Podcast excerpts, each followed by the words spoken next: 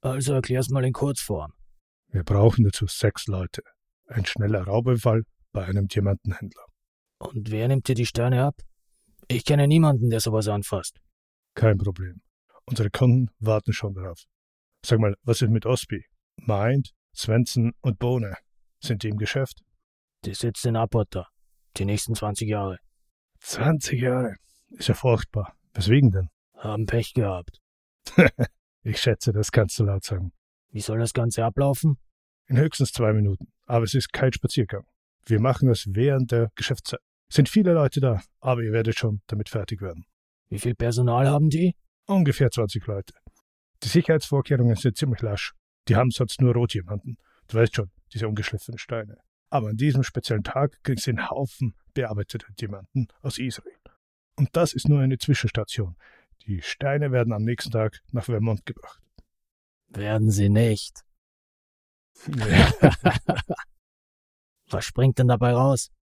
Na reichlich, mein Junge, du wirst zufrieden sein.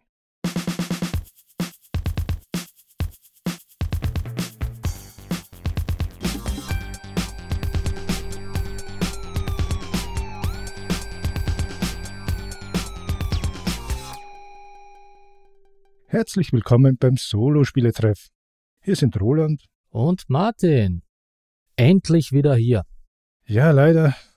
Viel Arbeit bei dir, bei mir, krankheitsbedingter bei mir. Ich hatte da längere Zeit keine Stimme, aber jetzt ist wieder alles in Ordnung. Und wir können zu Folge 27 kommen. In Wahrheit hat Roland passend zum heutigen Spiel ein Ding gedreht und durfte hier einige Wochen auf Staatskosten Urlaub machen. Ein kleiner Scherz. Wir sind zurück mit Bad Company. Eigentlich ein relativ neues Spiel. Ich glaube, viele Reviews gibt es auch noch nicht dazu, aber du hast es, wir haben es miteinander zusammen gespielt. Let's go. Aber bevor wir zum Spiel kommen, wieder ein kurzer Rückblick auf die letzte Folge. Ich würde sagen, wir beginnen mit dem Einspieler von Johannes. Moin, moin, ihr beiden. Ihr habt ja gefragt, wie den Zuhörerinnen und Zuhörern City Skylines gefallen hat. Mir hat es auch ganz gut gefallen. Allerdings, wir haben das vor allem zu zweit gespielt. Wir haben, nachdem wir alle Szenarien oder Missionen einmal gespielt haben, haben wir das gar nicht mehr auf den Tisch gebracht. Also da war dann irgendwie der Reiz ein bisschen vorbei. Natürlich kann man irgendwie, ich weiß gar nicht, das letzte Szenario, die letzte Mission, da kann man dann alles so ein bisschen zusammenpacken. Machen wir vielleicht auch nochmal, aber irgendwie hatten wir jetzt zuletzt nicht mehr den Reiz, das auf den Tisch zu bringen. Solo habe ich das auch ein paar Mal gespielt. Da fand ich es auch okay, aber ich würde sagen, und da erinnert es mich ein bisschen an Paleo, auch wenn die mechanisch natürlich unterschiedlich sind, aber ich finde vom Spielgefühl her so ein bisschen mit dem Zufallsfaktor, und das kann manchmal auch ein bisschen unfair sein, ohne dass ich es frustig finde. Ja, erinnert das ein bisschen an Paleo und auch bei Paleo finde ich, das kann man ja auch solo spielen, den Reiz vor allem Mehrpersonenspiel. Da habe ich mal überlegt, was gibt's noch für Städtebauspiele, die mir gefallen. Ein paar habt ihr schon genannt. Neom finde ich auch ganz fantastisch. Between Two Cities finde ich auch cool. Das macht meiner Meinung nach aber erst richtig Spaß mit der Capitals Erweiterung. Was ich noch ganz interessant finde, ist Sorcerer City. Das ist ein Deckbauspiel mit Plättchen und Echtzeitfaktor. Ist irgendwie ein bisschen weirder Mix, aber ganz cool. Oder Katakomben Kuben. Das ist in so einer in der gleichen Welt wie Katakomben. Das ist, glaube ich, so ein Schnipsspiel, hat mechanisch damit aber gar nichts mehr zu tun. Und ich glaube, aber da könnt ihr oder die Zuhörerinnen und Zuhörer mir widersprechen, das einzige andere kooperative Städtebauspiel ist City Builder Ancient World. Das ist nicht komplett kooperativ, aber es hat einen kooperativen Modus, der mich auch etwas an City Skylines erinnert hat, ist aber ein bisschen weniger komplex und komprimierter, aber auch ganz schön happig. Also da kann man wirklich schnell verlieren, aber ich finde es ziemlich cool. Ja, vielen Dank für die Folge und ich freue mich auf die nächste. Ciao. Ja, vielen Dank an Johannes. Ja, danke. Zum Vergleich mit Paleo, da muss ich dir das Wort geben. Ich kenne das ja leider nicht. Oder noch nicht. Noch nicht. Es ist ja, glaube ich, schon bekannt, dass Paleo eins meiner Lieblingsspiele ist. Und ich verstehe, was er meint. Also, dass seiner Meinung nach City Skylines zu zweit, zu dritt mehr Spaß macht, als alleine und bei Paleo auch. Da gebe ich ihm zum Teil recht. Grundsätzlich stimme ich ihm zu. Allerdings glaube ich, spielt hier auch mit, mit welchen Leuten man es gespielt hat und wie die Gruppendynamik war. Er sagt ja, er hat mit einem Freund die Kampagne durchgespielt und die ganzen Szenarien nach und nach und es hat beiden Spaß gemacht und dann hatten sie es ad acta gelegt. Da verstehe ich auch, dass vielleicht der Antrieb, es solo zu spielen, nicht so groß ist. Das gleiche ist bei mir zum Beispiel Paleo gewesen. Ich habe es alleine schon gespielt, zu zweit, zu dritt, zu viert. Einige Partien mit einem Freund, dem es wirklich sehr gut gefällt, aber auch mit meinem Sohn, der sagt auch nie nein. Und basierend auf dem, dass ich immer wem habe zum Spielen, muss ich ehrlich sagen, interessiert es mich auch nicht, dass ich es alleine spielen würde.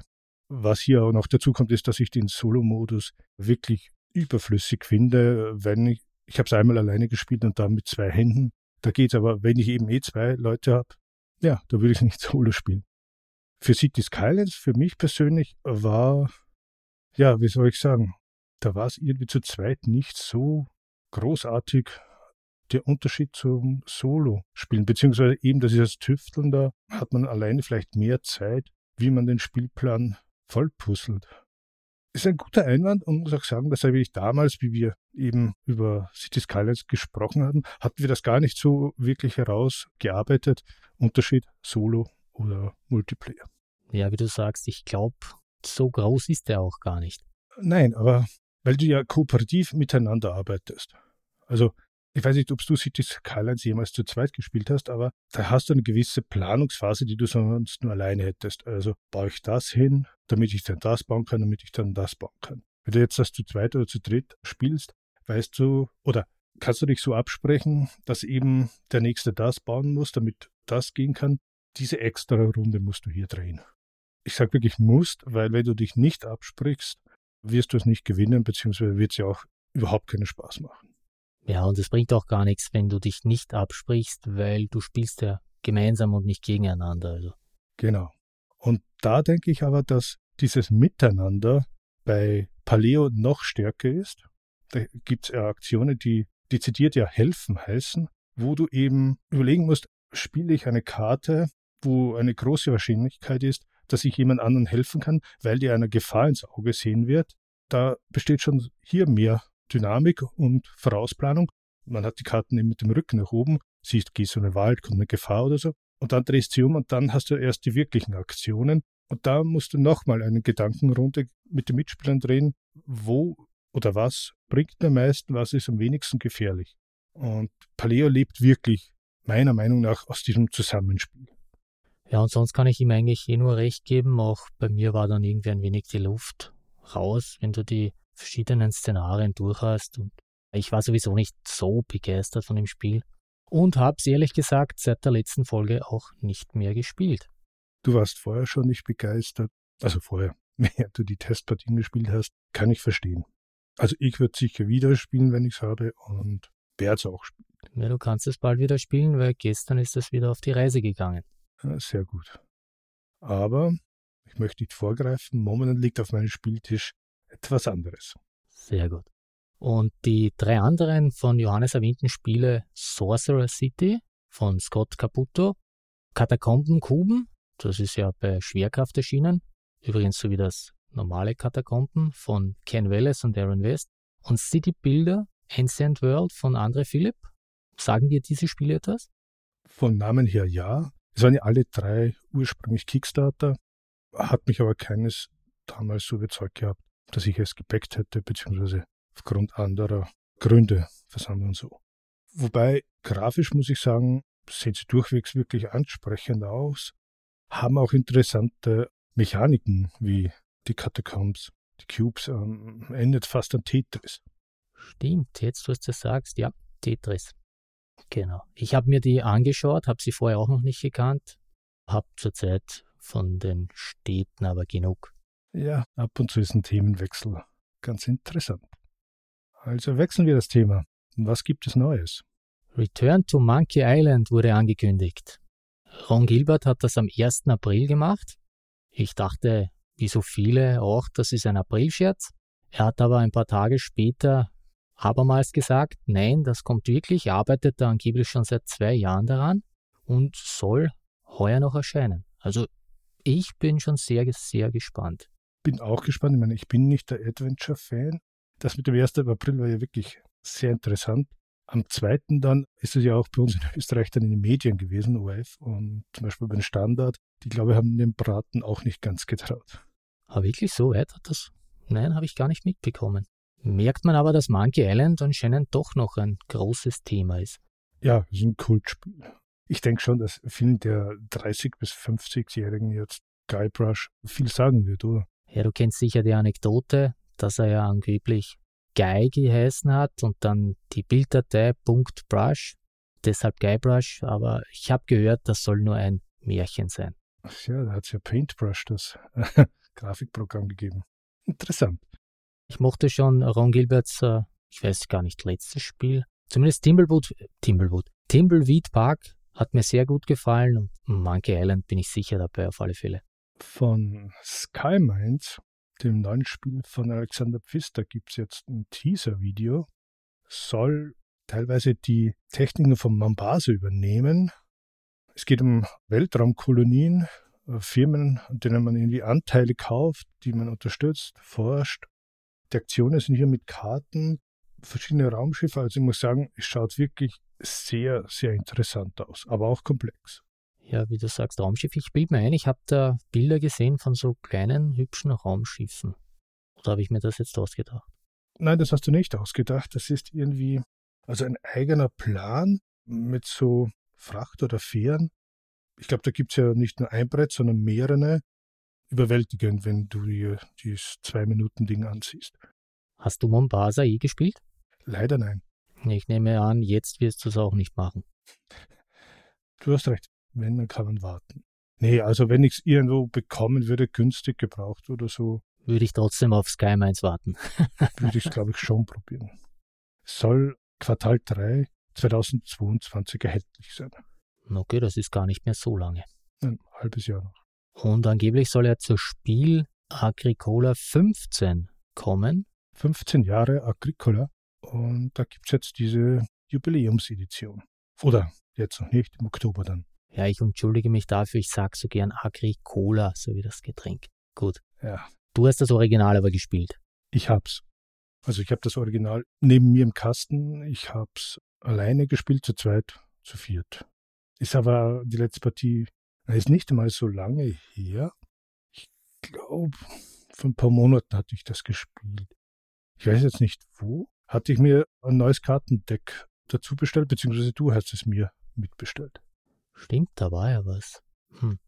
Hey, ich bin da noch am Schwanken. Ich weiß nicht, muss ich die alten Sachen nachholen? Schwierig. Ich weiß es nicht. Schwierig, ja. In solchen Fällen ist vielleicht wirklich günstiger ausborgen oder eben auch tauschen. Also ein älteres Spiel, das du hast und denkst, mag ich nicht mehr spielen, gegen ein anderes älteres Spiel zu tauschen, sodass jeder was davon hat. Ja, das wäre sicher sinnvoll. Ich höre leider zu den Leuten, die sich dann denken, hm, was ist, wenn ich das doch nochmal spielen will? So schlecht war es ja nicht. Und dann höre ich zum Beispiel immer von, von Peter und Christian, dass sie dann später draufkommen, dass sie es doch nochmal gekauft haben. Ich glaube, ich wäre genau der Typ. Also doch nochmal gekauft, glaube ich. Also ich bin eher auch hier der Sammler. Ich habe bis jetzt sehr wenig abgegeben. Denke aber schon, dass jetzt der Zeitpunkt gekommen ist, dass das vielleicht mehr wird. Also wie das Lewis und Clark das bei dir ist. Sollte ich auch mal spielen. Das werde ich zum Beispiel irgendwann, wenn du es gespielt hast, hergeben. Ich konnte den Hype irgendwie nie ganz verstehen. Vielleicht hatte ich auch nicht den richtigen Zugang. Ich habe es zu zweit gespielt und alleine. Deswegen auch letztens meine Frage zu dir wegen dem Muff Trade. Und da werde ich sie irgendwann mal eintauschen. Wie ist das mit dem Tauschen? Muss ich da was hergeben, um was zu kriegen, oder? Ja. Okay. Also, ich meine, sonst wäre es ja schenken.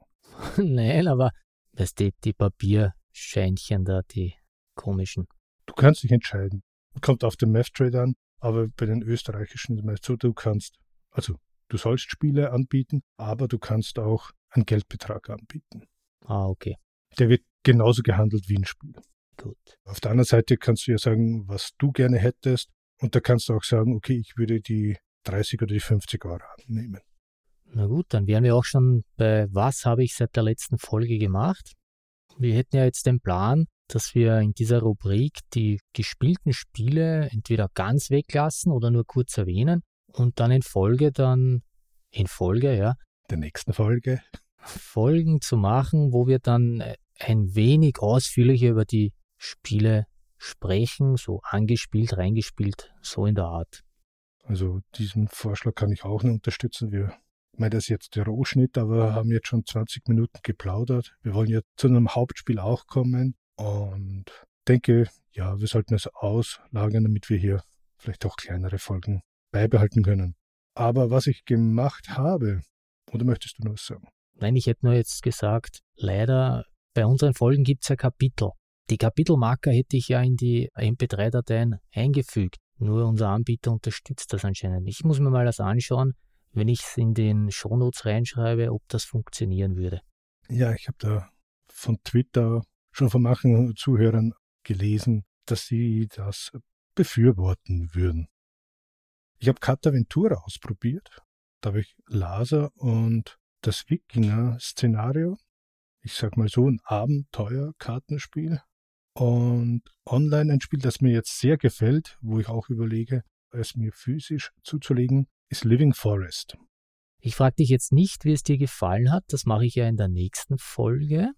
Und erwähne nur ganz kurz, ich habe die drei neuen Frosted Games Spiele zu Hause.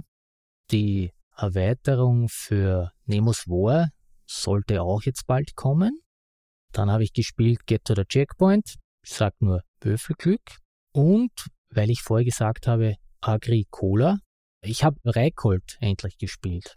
Und da schwanke ich jetzt natürlich, brauche ich die alten Sachen oder sind das eigentlich nur, ja, kleinere Versionen oder einfachere Versionen von Spielen, die er nachher gemacht hat, so wie Hallertau oder Nussfjord oder was weiß ich. Werden wir alles besprechen in der nächsten Folge. Denke ich auch. Zum Thema endlich auf den Tisch gebracht. Ich habe vor einer Woche von meinen Kindern Cooper Island bekommen. Da sind die Puzzles von Frosted Games schuld. Mir gefällt einfach das Coverbild von Cooper Island so. Hab mir das Spiel angeschaut und beschlossen, das muss ich haben. Ja, das war ein voller Erfolg für Frosted Games. Ich gratuliere. Äh, Win-Win-Situation für Matthias. ja, ich könnte eigentlich einen eigenen Podcast machen, wo ich erzähle, welche Podcasts ich gehört habe. Das war nämlich in letzter Zeit, seit der letzten Folge eigentlich ziemlich viel. Deshalb nur ganz kurz angesprochen. Solo Manolo hat wieder zwei neue Folgen rausgehaut. Der ist wieder aktiv. Sehr gut. In Folge 43 hat er über Living Card Games gesprochen. Arkham Horror, Herr der Ringe und Marvel Champions. Ja, auch er war erfolgreich. Ich habe wieder Lust bekommen, Arkham hinzulegen. Und dann hat er noch eine Sonderfolge gemacht mit Lines J. Hutter von der Automa Factory. Da haben sie über Funktionalität und Entwicklung der neuen Solo-Mode von Terra Mystica und Libertalia gesprochen. Zwei wirklich sehr interessante Spiele, die ich glaube jetzt neu bei Pegasus rausgekommen sind, wenn ich mich nicht irre. Oder kommen sie raus? Nicht ganz. Sind beide von Feuerland. Libertalia ist eine Neuauflage. Da wurde etwas angepasst und auch geändert und heißt jetzt Libertalia Winds of Galecrest. Und das soll dann in den nächsten ein, zwei Monaten erscheinen. Und bei Terra Mystica ist eben jetzt die Big Box. Da ist außer dem Grundspiel sind da noch die zwei Erweiterungen dabei und auch das Material für Solospiel und das ist aber schon erschienen. Also ja auch wieder sehr erfolgreich. Genauso wie unsere Freunde vom Einzelspiel-Podcast. Die haben in der letzten Folge, vermutlich wenn unsere hier rauskommt, war es dann schon wieder die vorletzte, haben sie über Regeln gesprochen. Aber ich bin ehrlich gesagt noch immer geblättert, dass Christian, auch wenn es nur ein Monat ist, älter ist als du. Hätte ich nicht gedacht. Ich hätte auch gedacht, dass es mehrere Jahre sind. Ja, und wir hatten vorher schon Johannes beim Einspieler, vielen Dank nochmal. Von ihm habe ich auch einige Folgen nachgeholt. Nicht nur die Solo-Folgen, sondern auch die anderen Folgen. Da waren leider auch einiges schon von letzten Jahr noch dabei, aber wirklich sehr interessant. Definitiv ja. Sonst Rückspultaste ist auch immer hörenswert. In der letzten Folge ging es um Bücher. Das ist ja genau meins. und der Nerdwelten-Podcast hat über It Came from the Desert gesprochen. Das haben wir gespielt damals am Amiga. Genau, die Riesenameisen in der Wüste. Ich kann mich noch genau erinnern, wie ich das allererste Mal den Riesenkopf von der Ameise da am Bildschirm groß hatte. Oh. Stimmt.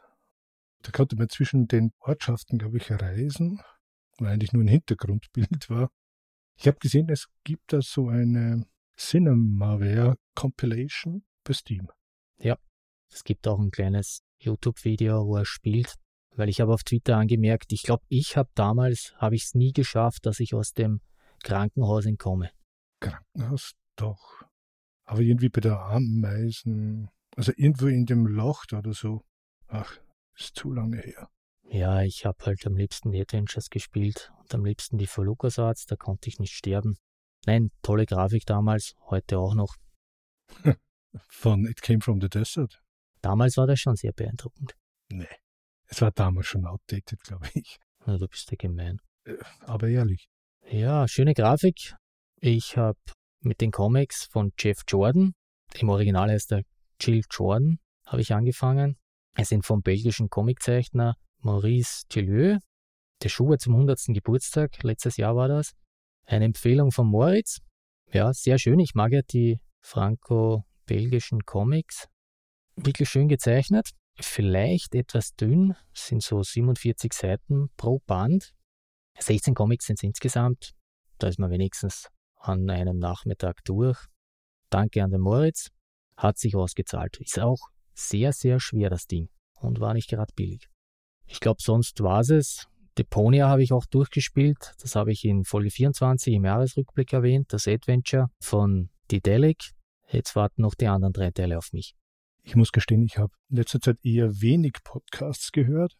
Ich hatte einen Drachen gesehen von WizKids, der mit Army Painter Speedpaints bemalt war. Hat mich ehrlich gesagt sehr abgeholt.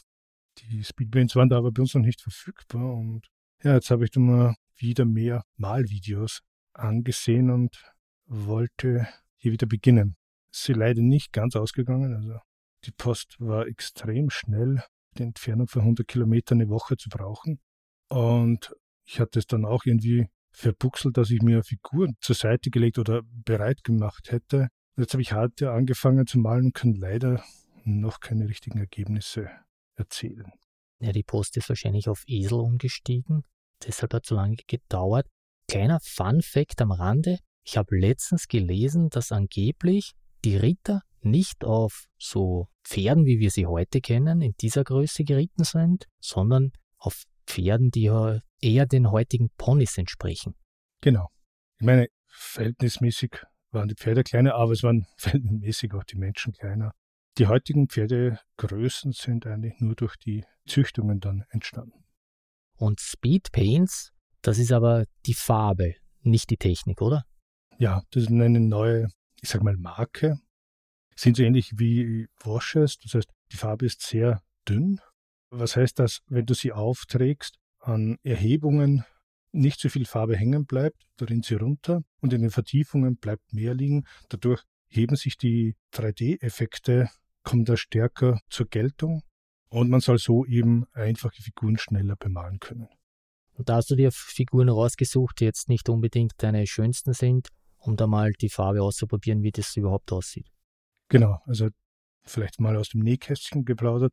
Wenn du eine Figur eben von dem Spiel anmalen willst, dann kannst du nicht einfach die Figur nehmen und drauf losmalen. Du musst sie vorbereiten vorher. Es gibt da oft äh, Produktionsrückstände. Du kennst es sicher, dass hier so Grate, sogenannte Moldlines, das ist aus den Formen, wie sie gegossen wurden oder produziert wurden, oder so kleine, ja, wie soll man sagen, eben wo das Material reingegangen ist, so kleine Stifte noch raus sind. Das musst du eben alles wegmachen vorher. Manche Figuren sind verbogen, das heißt, du musst sie anwärmen, dann kalten Wasser abschrecken, dazwischen eben richtig biegen. Hättest du Tabletop oder so, dann musst du sowieso die Figuren vorerst noch zusammenkleben aus den Einzelteilen. Vielleicht, wenn wo etwas abgebrochen ist, ankleben. Berisi-Figuren können Löcher sein, kleine, die musst du mit einem Füllmaterial zumachen. Und du musst die Figuren auch gründlich waschen. Weil wie beim Kuchen, Eben, du hast nicht nur den Grad, sondern damit es nicht in der Form kleben bleibt, wird es da mit Trennmitteln die Formen ja aus, ja, ausgeschmiert, ausgekleidet und das bleibt dann auf der Figur haften. Das musst du eben auch runtergeben, damit dann die Farbe haften bleibt. Sonst hast du auch hier ein Problem. Und wenn das Ganze getrocknet ist, dann musst du es grundieren. Man spricht hier von Primen, kann man mit Pinsel, Sprays oder Airbrush machen. Da ist auch die nächste Überlegung, mit welcher Farbe magst du es? Weiß oder schwarz wird oft genannt. Aber du musst dann eben auch überlegen, was möchtest du aus der Figur. Weil legst du jetzt die Grundierung auf weiß, dann wird im Endeffekt, wenn du auch andere Farben dann drauf gibst, die Figur eher heller.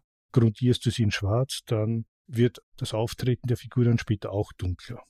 Du kannst etwa Heldenfiguren oder Gegnerfiguren unterschiedlich schon farblich ein bisschen darstellen.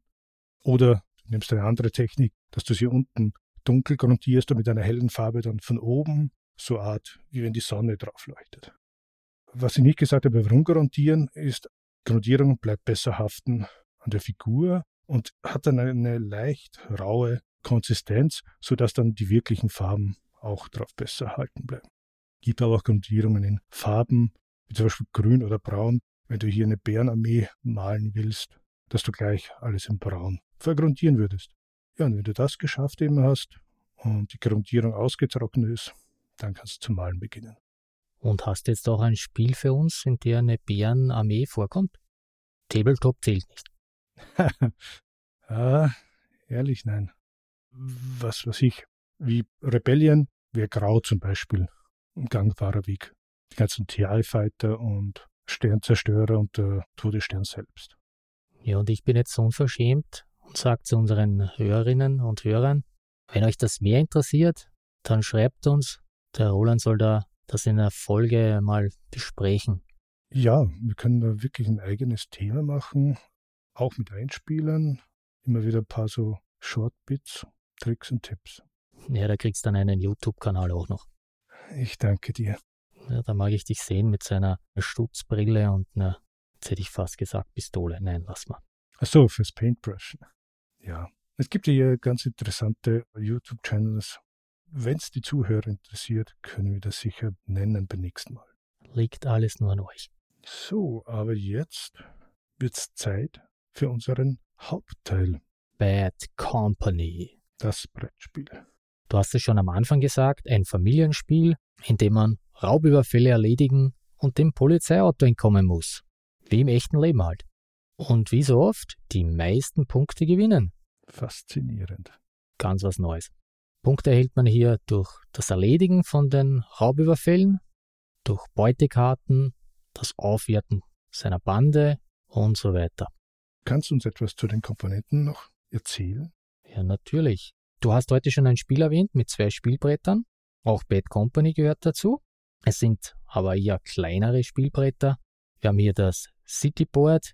Da ist so ein Stadtplan drauf, den man hier mit seinem Fahrzeug entlangfahren muss, wo einem das Polizeiauto hinterherjagt. Und dann das sogenannte Scoreboard, wo man am Rand seine Punkte markiert und in der Mitte hat man dann die Felder, um seine Bande aufzuwerten. Das heißt, wir haben hier nur zwei Spielpläne, die für alle Spieler sind und keinen für den Spieler an sich. Ja, Pläne für den Spieler an sich, das wären dann eigentlich, würde ich so sagen, das ist das Herzstück des Spiels. Das sind die zwölf Bandenteile, sechs linke, sechs rechte mit Bandenmitgliedern. Also du hast hier eine Bande von insgesamt elf verschiedenen Figuren, Zahlen von zwei bis zwölf. Zwei sind immer gleich. Ganz links die zwei, der Fixer, das musst du mir jetzt sagen, was das heißt. Und ganz rechts die zwölf, der Chauffeur. Und was das Schöne an dem Spiel ist, die anderen, die sehen immer unterschiedlich aus, bringen auch verschiedene Belohnungen. Soll ich die Belohnungen gleich erwähnen oder sprechen wir dann später nach den Komponenten darüber? Nach den Komponenten würde ich sagen, und der Fixer ist ja so wie ein Hehler, ja, Schwarzmarkthändler. Sehr gut. Dann haben wir noch Würfel, vier goldene und einen schwarzen, den Polizeiwürfel. Dann haben wir Heistkarten, 48 sind es genau, also Raub oder Raubüberfall, Bankraubkarten. Und die muss man dann erfüllen. Da haben wir verschiedene Symbole darauf. Es gibt da vier verschiedene. Schloss, Handschuh, Maske und Taschenlampe. Die müssen natürlich nicht alle auf einer Karte vorkommen. Und auf diese Symbole muss man so grüne Kartonmarker drauflegen, dann sind sie erfüllt. Dann haben wir noch Loot, also Beute, Zaster, Knete, Kies, Moos, wie immer du das bezeichnen willst, Karten. Da gibt es Belohnungen verschiedener Art, entweder Punkte oder auch so, dass man so einen Kartonmarker verwenden darf, dergleichen.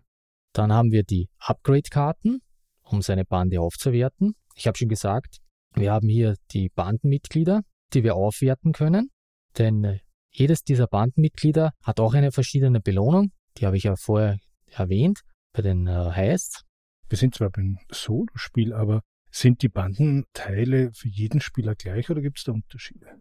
Nein, die sind verschieden. Also, wie gesagt, es gibt zwölf Teile und da hat dann jeder Mitspieler natürlich zwei verschiedene Bandenteile. Nur der, der Fixer und der Chauffeur, die sind bei jedem Brett gleich. Die anderen sind verschieden. Das Lustige ist auch noch, es gibt da verschiedene Bandennamen dann natürlich aus. So, ich nehme die dir mal zur Hand. Ich habe hier zum Beispiel, da am linken habe ich die Emotional. Da habe ich zum Beispiel, wenn man die auf der 3 eine Figur mit Taschenlampe, auf der 4 einen mit Geldsymbol, 5 Handschuh, 6 ist wieder ein Geldsymbol, 7 ein Lenkrad zum Weiterfahren. Und dann auf der rechten, da nehme ich jetzt zufällig die Angels. Da sind dann auch wieder zum Beispiel auf der 8 auch wieder ein Handschuh, 9 ein Schloss, 10 Fahren und 11 eine Maske. Das sind die Fähigkeiten der Bandenmitglieder. Genau, das sind die Belohnungen, die man erhält, wenn man diese Zahl würfelt, also diese Figur dann aktiviert. Aber gehen wir noch weiter, noch kurz zu den Komponenten. Dann haben wir in den verschiedenen Farben, sechs verschiedene Sins, gibt es die sogenannten Recruiters, die Personalvermittler, Anwerber, Rekrutierer, wie auch immer. Ich habe das erwähnt auf dem einen Spielbrett. Und die Punktescheiben und sowie die Autos. Die gibt es in den Farben, ja, wie auch bei Reservoir Dogs. Na, ich würde eher sagen, er ist violett und nicht pink. Dann haben wir noch gelb, blau, weiß, rot und grün. Dann haben wir ein schwarzes Polizeiauto, das uns verfolgt. Im Solo-Spiel ist es so, dass das Polizeiauto immer mindestens ein Feld fährt, denn auf dem schwarzen Würfel gibt es die Zahlen 0, 1 und 2 und beim Solospiel fährt das Polizeiauto immer ein Feld weiter, als der Würfel anzeigt. Bei Mehrspieler kann das natürlich sein, dass das Polizeiauto dann nicht fährt. Solo fährt er leider jede Runde. Ja, dann haben wir noch Geld und vier Halsketten mit vier verschiedenen Symbolen, die sind dann auch oben auf den Heißkarten vermerkt. Damit man sich seiner persönlichen Mr. T basteln kann. Ah, BA Baracus. Richtig. Da gibt es dann auch immer einen Punkt, wenn man die Figur aktiviert, die diese Halskette trägt. Auf dem Bandenboard, also auf den zwei Teilen, gibt es dann auch sogenannte Tasks, also die Aufgaben, die sind ganz links und rechts. Und auf die legt man, also kann man jeweils zwei Marker legen und die bringen dann auch wieder verschiedene Boni. Zum Beispiel einen Marker, den man dann irgendwo hinsetzen kann oder zwei Dollar, ein Feld fahren und eine Beutekarte. Da wir hier in einem Familienspiel sind, sind die Regeln eigentlich, ich würde sagen, ziemlich simpel. Gutes Stichwort, Martin. Du hast bis jetzt nicht erwähnt, in welcher Sprache es ist. Ja, das Spiel gibt es leider nur auf Englisch. Ich habe das letztes Jahr zufällig auf einem Video gesehen, wo über die Spiele in Essen gegangen wurde und da kurz gezeigt wurde, welche Spiele da liegen. Und es hat mich irgendwie von den Bildern sofort abgeholt. Das heißt, du kommst jetzt zu den Regeln vorab. Wie viele Seiten werden das sein? Also das ist nur ein, so ein kleines Heftchen, ja, mit acht Seiten. Da sind aber die Komponenten auch schon dabei. Dann haben wir noch ein Reference Sheet und auf einer Seite ganz klein, da sind, ist noch das Solospiel hier vermerkt und dann unten noch quasi wie man abschneidet, je nachdem wie viele Punkte man hier erhält. Gut. Ich bin meistens hier bei Well done. Your mom would be proud if she knew what you were doing. Hm. Aber ich würde dann sagen, da du ja eigentlich kein Freund von englischsprachigen Anleitungen bist, aber es trotzdem eigentlich gut erklären konntest, ist es in einem einfachen, verständlichen, eingängigen Englisch anscheinend geschrieben. Und du wirst jetzt sowieso die Regeln auf Deutsch erklären. Ja, also da braucht ihr überhaupt keine Angst haben. Wenn ich das Ding verstehe, dann versteht ihr es allemal. Also das, das ist überhaupt kein Problem. Ich bin ja eigentlich der, der was immer schaut, dass er die Spiele auf Deutsch erhält. Wenn es auch um Karten geht zum Beispiel, wo viel erklärt wird oder viel Text ist und dergleichen. Aber das haben wir hier alles überhaupt nicht. Genau, das wollte ich jetzt noch erwähnen. Es ist ja, glaube ich, kein Text auf dem Spielplan und auch nicht auf der Karte. Das wird alles durch Piktogramme abgedeckt. Richtig, hier gibt es nur Symbole, keine Texte auf den Karten oder auf den Spielbrettern. So, und jetzt wirklich nur ganz kurz zum Aufbau des Spiels. Dann können wir auch schon zu den Regeln übergehen. Du schnappst da zwei von den Bandenboards, ein linkes und ein rechtes. Ja, ich hoffe, ich muss nicht erwähnen, dass wir natürlich alle Karten mischen mit den Heißkarten bilden wir eine Auslage. Dazu werden vier Karten nebeneinander gelegt, plus den Stapel, der dann die fünfte Auswahl bildet. Dann nimmst du da drei Heißkarten vom Stapel, wählst zwei aus, eine kommt wieder weg. Diese sind deine aktiven Heiß. Das heißt, diese musst du beenden. Im Gegensatz dazu legst du dann deine beendeten Heiß unter das Bandenboard.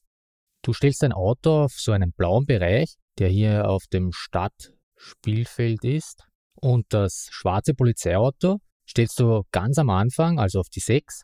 Das steht eigentlich für sechs Spieler.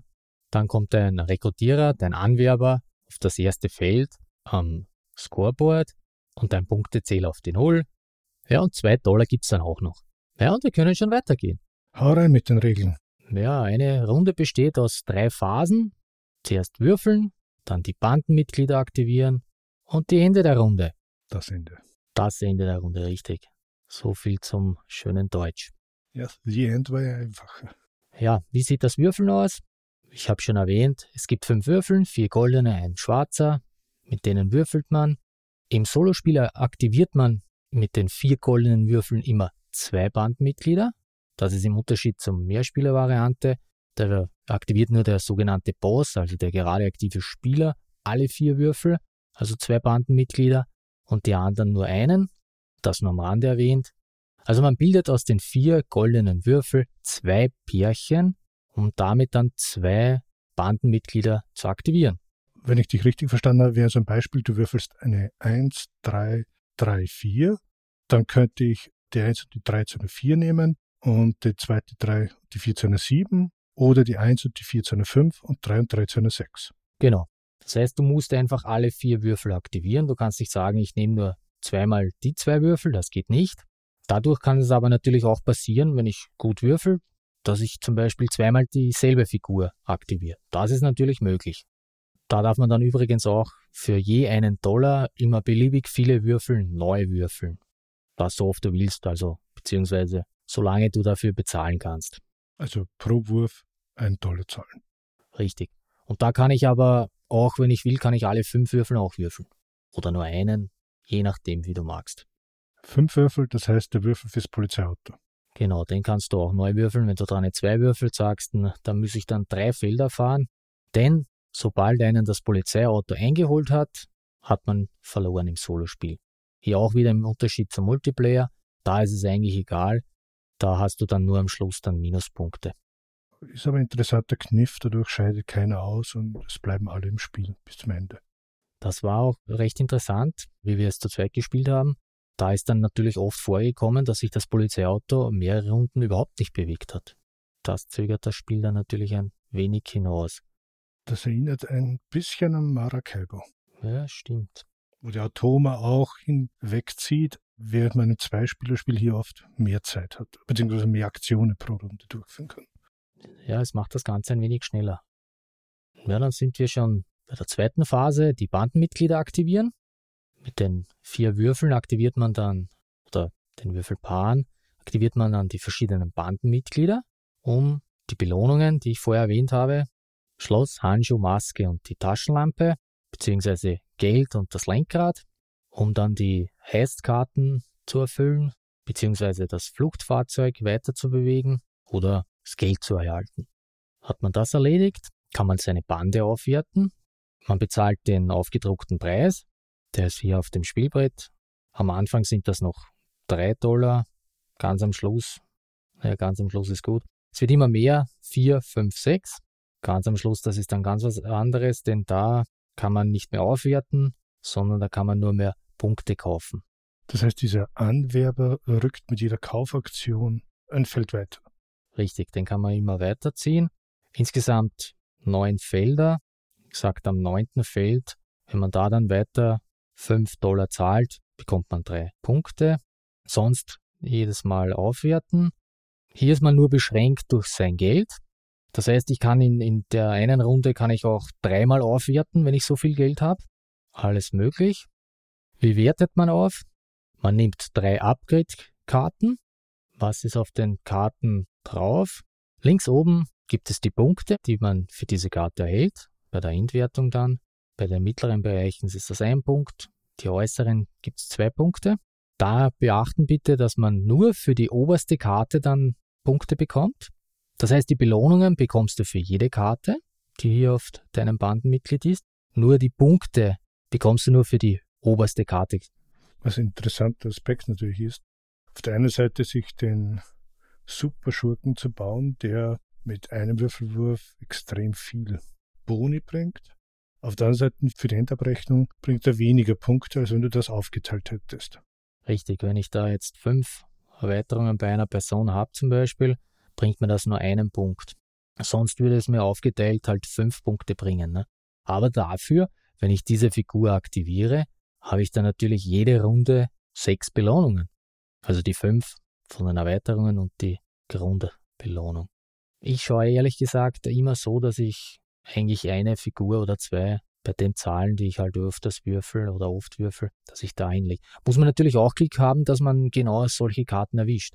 Weil wenn du Pech hast und die Karten so toll gemischt sind und du zum Beispiel nur 10er, 11er und 3er hast oder zum Beispiel dreimal dieselbe Zahl, wo du legen könntest, ja, logischerweise kannst du natürlich die Karten nur auf die Bandenmitglieder legen, die dieselbe Nummer haben, die ja auch auf der Karte abgedruckt ist.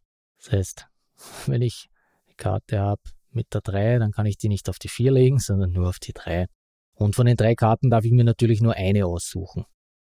Ja, wir haben es erwähnt. Vorher habe ich gesagt, es gibt da kein Limit, wie viele Karten wir auf ein Bandmitglied legen können. Ich meine, indirekt schon. Du kannst ja nur neunmal aufwerten, aber du kannst theoretisch, wenn du Glück hast und das so ziehst, könntest du sogar, na okay, müsste ich nachschauen, ob es das überhaupt gibt, quasi auf eine Figur neun drauflegen. Weiß ich jetzt gar nicht, ob es so viel gibt für einen. Egal. Ja, haben wir unsere Bandenmitglieder angeworben oder auch nicht, weil wir kein Geld haben. Wird überprüft, ob man die Aufgaben beenden kann. Wie ich schon vorher sagte, auf den Bandenkarten die vier Aufgaben jeweils zwei links und rechts. Das ist die Reihenfolge natürlich wichtig. Hier gibt es zum Beispiel bei zwei Handschuhen bekommt man zwei Dollar die zwei Dollar hätte ich vielleicht vorher brauchen können beim Anwerben, bekomme ich aber erst jetzt. Das heißt aber, wenn ich jetzt auf diese Sonderfelder meine Aktionsplättchen oder wie hast du sie genannt, Boni, lege, dann kann ich sie nicht auf die Haste-Karten legen. Genau. Unsere Kartonmarker kann ich immer nur einen auf einen Platz legen, entweder hier bei den Aufgaben oder bei den Haste-Karten den Raubüberfallkarten. Und ich kann sie aber auch nicht verschieben. Das heißt, wenn ich sie wohin lege, dann bleiben sie hier, bis die Heißkarte beendet wurde oder bis hier die Aufgabe beendet wurde. Ausgenommen, da gibt es auch wieder Sonderkarten, wo ich das doch kann. Aber im Grunde kann ich sie nicht mehr verschieben. Okay. Danach werden die Raubüberfallkarten beendet, die Heißkarten. Also ob hier auch jedes Feld mit einem Marker schon belegt ist. Wenn ja, dann nimmt man sich den eventuellen Boni, der da drauf ist, wie zum Beispiel, dass man zwei Dollar bekommt oder eine Beutekarte. Dann dreht man sie um und legt sie unter sein Bandenbrett. Die Punkte, was rechts oben vermerkt sind, die sind dann erst für die Schlusswertung wichtig. Was jetzt schon wichtig ist, bei manchen Karten gibt es einen dauerhaften Boni. Die sind rot unterlegt, wie zum Beispiel, dass man einmal gratis würfeln kann oder dass man beim Rekrutieren einen Dollar weniger bezahlt, aber das ist eh auf der Karte immer so sichtbar. Manche haben dann auch Effekte, die für die Entwertung wichtig sind, die sind violett unterlegt. Was es noch auf den Karten gibt, sind da links oben Symbole, den Geldsack, einen Diamanten, ein Bild, einen Goldbahn. Da sind wir bei den vorher erwähnten Ketten, Mr. T, denn die Ketten erhält man im Solospiel, wenn man drei dieser Symbole hat. Das heißt, wenn ich jetzt zum Beispiel eine Karte habe, da sind drei Goldbahnen drauf, dann kriege ich die Halskette mit dem Goldbahn, darf meine Figur aussuchen von meinen, da lege ich sie hin. Und jedes Mal, wenn ich diese Figur aktiviere, bekomme ich einen Punkt. Ja, im Solospiel ist es so, man braucht drei Symbole. Im Multiplayer sieht das ein wenig anders aus. Da kann man sich auch die Ketten gegenseitig wegschnappen, je nachdem, wer da die meisten Punkte hat von dem jeweiligen Symbol. Ja, und wir sind schon bei der dritten und letzten Phase. Das Ende der Runde. Ja, zuerst bewegt man das Polizeiauto. Ich habe schon gesagt, Solospiel immer ein Feld weiter, als der schwarze Würfel zeigt. Da sollten wir vielleicht dazu sagen, dass der schwarze Würfel auch eine Null oben hat. Ja, da darf ich dann trotzdem ein Feld fahren im Solo. Mehrspieler bleibt das Fahrzeug stehen. Die 0 gibt es zweimal, die 1 gibt es zweimal, die 2 gibt es zweimal. Eigentlich schön ausgeglichen. Und wenn dich das Polizeiauto einholt, Spiel automatisch verloren. Dann überprüfe ich, ob ich noch zwei aktive, also noch nicht beendete Heistkarten habe. Wenn ja, ist nichts. Wenn nein, dann nehme ich mir so viele Karten aus der Auslage, bis ich wieder zwei aktive Heists habe. Das heißt eine von fünf ausliegenden Karten. Oder zwei. Je nachdem, ob ich jetzt wie viele Heists ich habe, also am Schluss soll ich wieder zwei Heistkarten haben. Aktive, noch nicht beendete. Ja, und dann überprüft man, ob das Ende des Spiels eintritt, denn das Spiel endet, wenn man mindestens sechs dieser Heist Raubüberfallkarten abgeschlossen hat. Das erkennt man auch gleich, denn unten auf dem Bandenboard sind hier sechs so Markierungen für die Karten. Wenn die voll sind, ist das Spiel vorbei. Oder auf unserem Spielplan hier ist ganz rechts ist ein Bereich, so ein roter Bereich. Da sind dann auch Punkte dann darauf gezeichnet. Wenn man den roten Bereich erreicht, dann ist auch das Spiel aus. Das heißt, falls diese beiden Dinge sind, spielt man noch eine Runde ohne die letzte Phase, also das Polizeiauto fährt hier nicht mehr. Man würfelt ohne den schwarzen Würfel. Dann kommt Standardwertung. Ist das noch nicht der Fall? Nächste Runde wird wieder angefangen, würfeln, rekrutieren und dergleichen. So lange, bis entweder dich das Polizeiauto einholt, dann hast du verloren, bis du deine sechs Heists erledigt hast, dann wird noch eine Runde gespielt, wie gesagt, oder bis dein Fahrzeug den roten Bereich erreicht. Und das war schon. Klingt einfach. Ich habe die ja einmal zugesehen bzw. mitgespielt als Solopartie. Es ist wirklich kleine taktische Tiefe drin. Dass die Regeln jetzt sehr gut erklärt, sind nicht so viele und ich denke, das kann jetzt, könnte jetzt jeder auch spielen, wenn das Spiel vor sich hätte. Nein, es ist wirklich ganz einfach. Was gibt's noch zum Sagen? Der blaue Bereich am Plan, auf den du dein Auto stellst, der ist, ich zähle es extra für dich, elf Felder vom ähm, Start weg und das Polizeiauto wird hier ganz hinten auf die 6 gestellt. Das ist je nachdem, wie viele Spieler mitspielen, gibt es da mehrere Felder, wo man das Polizeiauto hinstellen kann. Das heißt, wenn ich am Anfang Glück habe, habe ich zehn Runden Zeit, bis mich das Polizeiauto überhaupt mal einholt. Aber da muss ich halt zehnmal nur eine Null würfeln. Oder eine Eins. Ja, wenn ich eine Eins würfel, dann fahre ich immer zwei Felder. Ach so, ich dachte, nur bei einer Null fährt es ein Feld, bei 1 fährt es ein Feld und bei 2 fährt es zwei Felder. Nein, immer ein Feld mehr, als was du würfelst. Okay. Ich dachte, du hättest gesagt mindestens. Okay, ein Feld mehr. Nein, immer ein Feld mehr, als was du würfelst. Und das ist dann natürlich, wenn ich eine 2 öfters würfel, dann hat mich das schnell. Also es gibt da drei Abkürzungen, wo man so drei Felder abkürzen kann. Aber wie wir schon sagten, das Spiel ist eigentlich dann schneller vorbei, weil man schneller in den Endbereich kommt.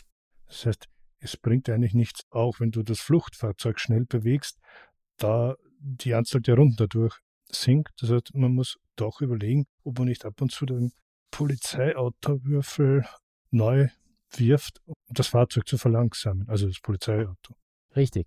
Aber wie du sagst, es bringt mir auch nicht viel, wenn ich jetzt mit deinem Auto schnell durchflitze zum Schluss. Dann kann ich nämlich keine Raubüberfallkarten erledigen und kriege ja da auch keine Punkte. Andererseits muss ich dann wieder abwägen, wie schön geht es sich aus, dass mich das Polizeiauto nicht einholt. Ich habe meine letzten zwei Partien äh, jedes Mal ein Feld vor dem, vor dem roten Bereich hat mich das Polizeiauto eingeholt. das ist bitter. Ja, waren herrliche Runden. Und was da am Plan noch ist, da gibt es ein paar Felder. Wenn man die übertritt, dann bekommt man zum Beispiel Geld oder Lootkarten. Und ganz am Schluss gibt es dann noch vier rote Felder. Da gibt es dann auch noch Bonuspunkte. Das heißt, sobald man den roten Bereich erreicht, hat man hier schon mal zwei Bonuspunkte und dann dreimal jeweils einen Punkt. Sehr schön. Ja, ich bin meistens so, je nachdem, wie viel Würfelglück ich habe und ob mich das Polizeiauto vielleicht schon vorher oder schneller einholt. Ja, in so einer halben Stunde bist du solo sicher durch. Das ist eigentlich kurzweilig. Ich glaube, Komponenten sind es auch nicht so viele zum Aufbauen, Karten mischen. Gebe ich dir vollkommen recht. Schnell aufgebaut, die zwei Pläne hin, die Karten durchgemischt. Ich habe die Karten natürlich so aufgeteilt, dass sie in einzelnen Tütchen sind. Das heißt, da braucht man nichts aussortieren. Man hat es sofort aufgebaut, man kann gleich losspielen. Und das ist auch eines der Spiele, wo ich sage, da gebe ich mir jetzt gleich noch eine zweite Partie auch. Stimmt. Das liegt auf der Hand. Es ist ja nicht ein reines Solospiel. Und du hast erwähnt, du hast es auch mit anderen gespielt. Verändert sich das Spielgefühl sehr aus, genommen eben der Dauer, weil eben das Polizeiauto nicht diesen Einfluss hat, dass man ausscheidet. Aber sonst, das Grundgefühl, ist das dasselbe oder anders? Ja, der einzige Unterschied ist noch, wie ich schon sagte, man aktiviert nur als Boss zwei seiner Bandenmitglieder, die anderen können immer nur ein Mitglied aktivieren. Aber sonst ändert sich eigentlich nicht wirklich was. Was eigentlich ein netter Kniff ist, denn dadurch ist jeder Spieler noch immer jede Runde, sagen wir so, involviert, weil er etwas zu tun hat. Genau, er muss auch schauen, welche Figur ich jetzt da aktiviere. Ich habe das sogar mit unserer Mutter gespielt und ich denke, das hat ihr auch Spaß gemacht. Zumindest hat es so gewirkt. Und sonst habe ich mit meinem Jüngeren habe ich gespielt. Der hat sich am Anfang immer gesträubt. Aber das ist ja meistens so. Ich weiß gar nicht mehr, was ich gemacht habe, dass er dann mit mir gespielt hat. Hat es ihm aber auch Spaß gemacht. Ja, ich werde mit irgendwas. Kommst doch ein Eis. Nein, mit irgendwas werde ich ihn erpresst haben. Ich weiß nicht mehr. Gut. Zum Fazit wieder zum Schluss. Was haben wir an Autoren? Hier ist ja nicht nur ein Autor, sondern wir haben ein paar. Ja, ich kann hier gleich drei anbieten oder wir können hier gleich drei anbieten. Ich fange mal mit Kenneth Minde an. Ich glaube, da spricht man so aus. Der hat neben Bad Company nur noch Automania gemacht. Ein Spiel für zwei bis vier Spieler, ist auch von Aporta Games. Gemeinsam mit Christian Amundsen Osby und auch Scherm und Bohne als Künstler. Bin mir sicher, falls uns die drei zuhören oder vier, spricht man ein bisschen anders aus. Es sind Norweger. Ich entschuldige mich auf diesen Wege für mein Norwegisch. Gut, dann hätten wir noch Eilif Svensson. Der hatte 2006 seine Brettspielkarriere gestartet und eben dann mit dem erwähnten Christian Amundsen Östby 2014 dann Aporta Games gegründet. Ja, und dann 2020 gemeinsam mit seinem Bruder Asmund Svensson Chili Fox Games. Wann gründest du mit mir einen Brettspieleverlag? 2024. Ich werde es notieren und ihr habt es gehört. Ja, und der dritte im Bunde, wir haben ihn jetzt schon zweimal erwähnt, ist Christian Amundsen Osby. Der ist seit 2004 mit Brettspielen unterwegs. Der hat so einige gemacht. BGG sagt 64 an der Zahl. Sehr bekannt dürften hier wohl die Escape-Reihe sein. Und von dir weiß ich zum Beispiel, dass du Destination X und Santa Maria hast. Ganz genau. Was man vielleicht noch kennen sollte oder könnte, Trails of Tucana und dem Magnificent. Santa Maria und Trails of Tucana hat er übrigens gemeinsam mit Eilif Svensson und Germund Bohne gemacht. Genau. Und der Magnificent gemeinsam mit Eilif Svensson. Die arbeiten anscheinend sehr gerne und sehr gut zusammen. Ja, und als Künstler haben wir Germund Bohne. Ja, wie auch immer Bohne jetzt im Norwegischen norwegischer Künstler. Wir haben schon gesagt, Trails of Tucana. Ist auch bei Pegasus erschienen auf Deutsch. Santa Maria, Destination X. Aber auch Riverside. Das ist letztes Jahr neu erschienen. Autoren übrigens Eilif und Asmund Svensson. Ja, es ist ein kleiner Verlag und ich glaube, ergeben sich auch die Kooperationen, machen aber doch einige Spiele Selbst muss ich gestehen, ich habe weder Santa Maria noch Destination X gespielt. Liegt hier noch im Stapel der zu spielenden Titel. Das Cover von Santa Maria ist sehr ähnlich eben wie bei Bad Company. Innen dann die Teile sind eigentlich sehr neutral und schlicht gehalten oder schlicht das falsche Wort. Es geht hier darum, dass man eine Kolonie aufbaut und verbessert Landschaftsteile. Bei Destination X so ein Agentenspiel, wo irgendwie man Länderkarten hat mit den Werten. Irgendwann werde ich es mal spielen. Santa Maria geht solo, Destination X nicht. Ich wollte es gerade sagen, nix mit X. Nein, ähm, haben wir auch gesagt, Aporta Games, norwegischer Verlag, spezialisiert auf Familienspiele. Die Spiele haben wir jetzt schon alle gesagt. Es ist ja so, dass man sie entweder in Norwegen, kann man sie direkt beim Verlag kaufen. Ansonsten in Europa ist ja der Vertrieb über, ja, wenn ich jetzt weiß, wie die Firma heißt. Ja, ich habe das Spiel beziehungsweise Santa Maria und Destination X für dich damals aus Frankreich bestellt, sogar versandkostenfrei. Da gab es auch eine Aktion damals zur Spielemesse in Essen. Die haben ja den Exklusivvertrieb hier in Europa für Porta. Das ist interessant und erschreckend. Das heißt, ich habe das schon seit einem halben Jahr. Nein, im Oktober habe ich es nicht bekommen, aber es wird Zeit. Ja, dein Stapel wird immer größer, immer höher. Ja, das Fazit hast du eigentlich schon vorweggenommen. Ein schönes, schnelles Spiel für zwischendurch, schnell aufgebaut, schnell abgebaut, alleine auch sehr flott gespielt. Was brauche ich? Würfelglück, wie so oft. Kann natürlich auch frustrierend sein. Hat sich bei mir persönlich eigentlich gar nicht so niedergeschlagen. Also ich wollte immer wieder eine Runde spielen, auch wenn ich vom Polizeiauto hier eingeholt wurde. Oder so wie bei den letzten Partien kurz vor dem Endfeld. Spiele ich immer wieder gerne. Ich frage trotzdem wieder, weil es mir aufgefallen ist, dass das unsere Zuhörer oder manche unsere Zuhörer interessiert. Du sagst es, du würdest es kaufen. Als rein Solo-Titel oder eben als Mehrspielerspiel mit Solo-Variante? Also ich persönlich sehe es wirklich als Familienspiel auch. Also eigentlich umgekehrt wird es vermutlich gedacht sein. Es ist ein schönes Familienspiel. Natürlich stundenlang will es auch keiner spielen, ist eh klar. Aber dass man mit den Kindern spielen kann, die haben auch da Spaß daran. Aber man kann es auch alleine spielen. Und es macht wirklich sehr viel Spaß. Das wollte ich noch dazu sagen. Auch wenn es hier um kriminelle Machenschaften geht, von der Grafik her ist es nicht abstoßen oder dergleichen, also wirklich familientauglich.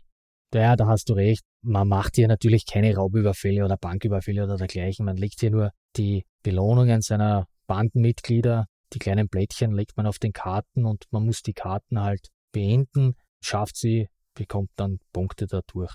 Also von denen her, da wird nichts irgendwie gespielt, dass man wirklich einen Einbruch macht. Weiß nicht, ob ich es mir selbst als reinen Solo-Titel holen würde. Ich glaube eher nicht, aber das liegt auch an der Machart oder an der Spielmechanik. Wir wollten ja Alternativen suchen, oder ich, besser gesagt, und eigentlich habe ich Spiele gefunden, wobei Company die Alternative wäre. Es hat mich nämlich sehr erinnert, zum Beispiel an Machikoro, wo du eine Stadt baust und auch mit dem Würfel dann hier Erträge hast. Machikor ist zu zweit und das wäre hier Bad Company eben eine Einzelspielvariante. Das gleiche mit Space Base, auch so ähnlich. Oder wenn man ganz in die Ferne schweift, ist Siedler von Catania auch von der gleichen Mechanik. Du versuchst deine, ich sag mal, Kolonie aufzuwerten, Siedlungen zu bauen, Städte und durch das Würfelergebnis dann mehr Erträge zu erhalten. Ich denke, wem solche Spiele gefallen und er das auch solo spielen möchte, der ist hier richtig aufgehoben. Stimmt, das wäre mal die umgekehrte. Falls ihr diese Spiele gerne spielt, schaut euch euch Bad Company an. Ich weiß, dass der Peter und der Christian vom Einzelspieler-Podcast, die haben das letztens gespielt, wie sie sich gemeinsam getroffen haben. Also doch nicht ganz unbekannt. Also wenn euch die schönen Grafiken, die schönen Bandenmitglieder hier ansprechen, schaut doch mal rein. Wenn nicht, dann auch. Ja, wenn euch die nicht gefallen, müsst ihr die Augen zumachen beim Spiel. Naja, also sie verdeckst sie ja eh immer wieder. Ja, stimmt. Es kommen, wenn euch die eine Figur nicht gefällt, dann kommt eine andere drauf. Eine neue Taktik. Die Werte werden oder die Figuren werden so aufgelevelt, bis sie einem gefallen von der Grafik. Genau, weil die Grafiken, das ist nicht immer dieselbe Figur, die ihr drauflegt, sondern die sieht komplett anders aus. Das Gewand ist eigentlich, ja, ziemlich ähnlich, aber das Aussehen ist dann komplett anders. Ja, also von den Abmessungen, glaube ich, wenn ich mich richtig äh, erinnere, passt das schon immer zusammen. Ja, das passt alles, das passt schon drüber, das stimmt. Und das Schönste ist, man muss hier nichts bekleben. Bekleben. ja, das kann ich in der nächsten Folge erzählen. Ich habe es eh schon mal gesagt, ich mag irgendwie meine Figur nicht ankleben. Und bei Get to the Checkpoint, da kann man auch seine, sag mal, Söldner, die Holzfiguren mit einem, ja, ich erzähle es in der nächsten so, Folge. Mipris mit Aufkleber. Richtig. Passt. Wir werden sicher darüber in der nächsten Folge, denke ich, sprechen. Wir würden uns über Feedback freuen, was ihr über diese Folge denkt, was ihr über das Spiel denkt, aber auch über unsere Pläne, dass wir unseren Podcast etwas anders strukturieren werden. Schreibt uns einfach auf Twitter an solospieletreff oder in unserem Boardgame Geek Thread oder eine E-Mail an podcast.solospieletreff.at. Ja, und sonst bleibt uns eigentlich nur euch einen schönen Tag zu wünschen. Die besten Grüße, schöne Freizeit, frohe Ostern. Frohe Ostern. Ich habe ganz vergessen, dass ich eigentlich noch mehr gespielt habe. Maracaibo. Und ich habe endlich meine Fallout-Erweiterungen. Hast du Maracaibo jetzt schon abgebaut oder steht das noch? Das ist abgebaut. Also ich habe ja Teile der Kampagne gespielt und irgendwann war es mir dann zu viel und habe jetzt Cooper Island aufgebaut. Ja, von einem Boot ins andere. Stimmt. Apropos Alexander Pfister, ich habe Great Western Trail leider noch immer nicht geschafft. Auch den Stapel der Ungespielten. Und raus.